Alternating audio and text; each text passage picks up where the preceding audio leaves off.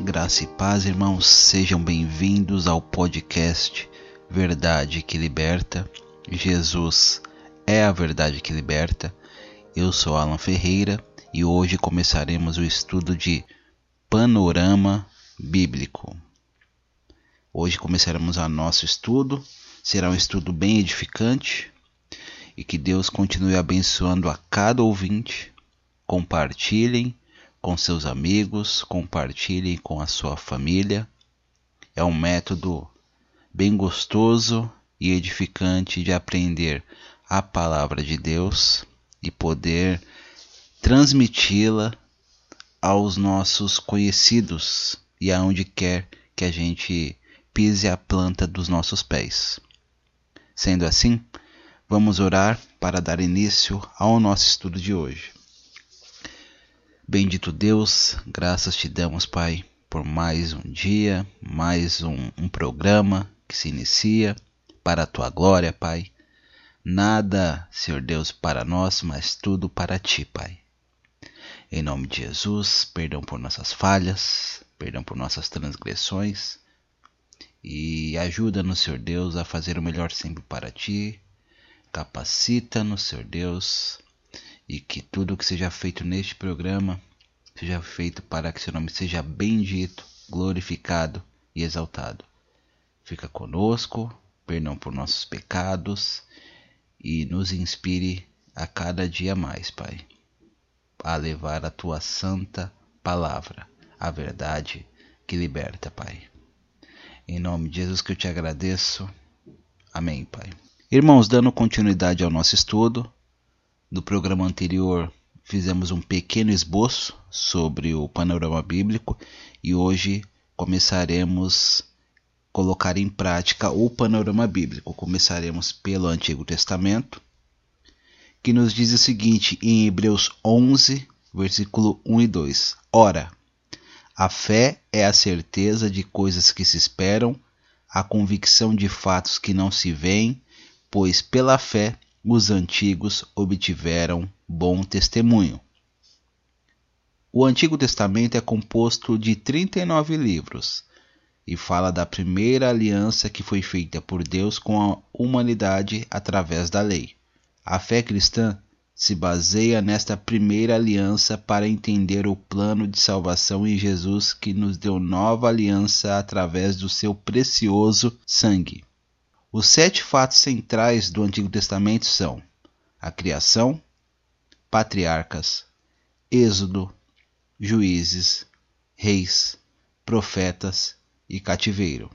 A história do povo de Deus no Antigo Testamento foi contada pelos profetas e posteriormente pelos pregadores, baseado no texto de Hebreus 11, versículo do 1 ao 32, e a pregação de Estevão em Atos 7, versículos 46 ao 53. Pode-se resumir estes sete fatos importantes da antiga aliança.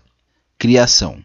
Este é o primeiro acontecimento que gerou a fé bíblica num Deus que criou e sustenta todas as coisas pelo poder da sua palavra. Em João 1, versículo 1, lemos isso.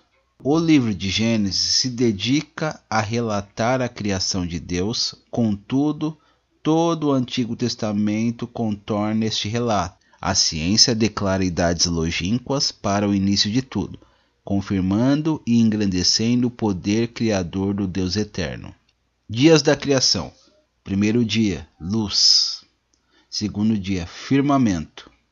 Terceiro dia, terra seca e vegetação. Quarto dia: astros, sol, lua e estrelas. Quinto dia: peixes e aves. Sexto dia: animais terrestres e o homem. Sétimo dia: descanso. A história da criação continua explicando como o mal surgiu no mundo, contando sobre o pecado de Adão e Eva em Gênesis 3 e o primeiro homicídio quando Caim matou seu irmão Abel em Gênesis 4. Outros fatos importantes que aconteceram em torno da narrativa da criação foram o dilúvio com a arca de Noé em Gênesis 6 a 9, a Torre de Babel em Gênesis 11 do versículo 1 ao versículo 9 e a destruição de Sodoma e Gomorra em Gênesis 19. Esses fatos dão continuidade ao relato da formação da humanidade e os propósitos de Deus para o mundo. A história dos personagens bíblicos narrada pelas genealogias conta um período inicial de aproximadamente 6 mil anos atrás. Não podemos datar o tempo da criação, pois o tempo de Deus não é o mesmo tempo do homem. Em 2 Pedro, capítulo 3, versículo 8. Mas o certo é que Deus é eterno e criador de todas as coisas.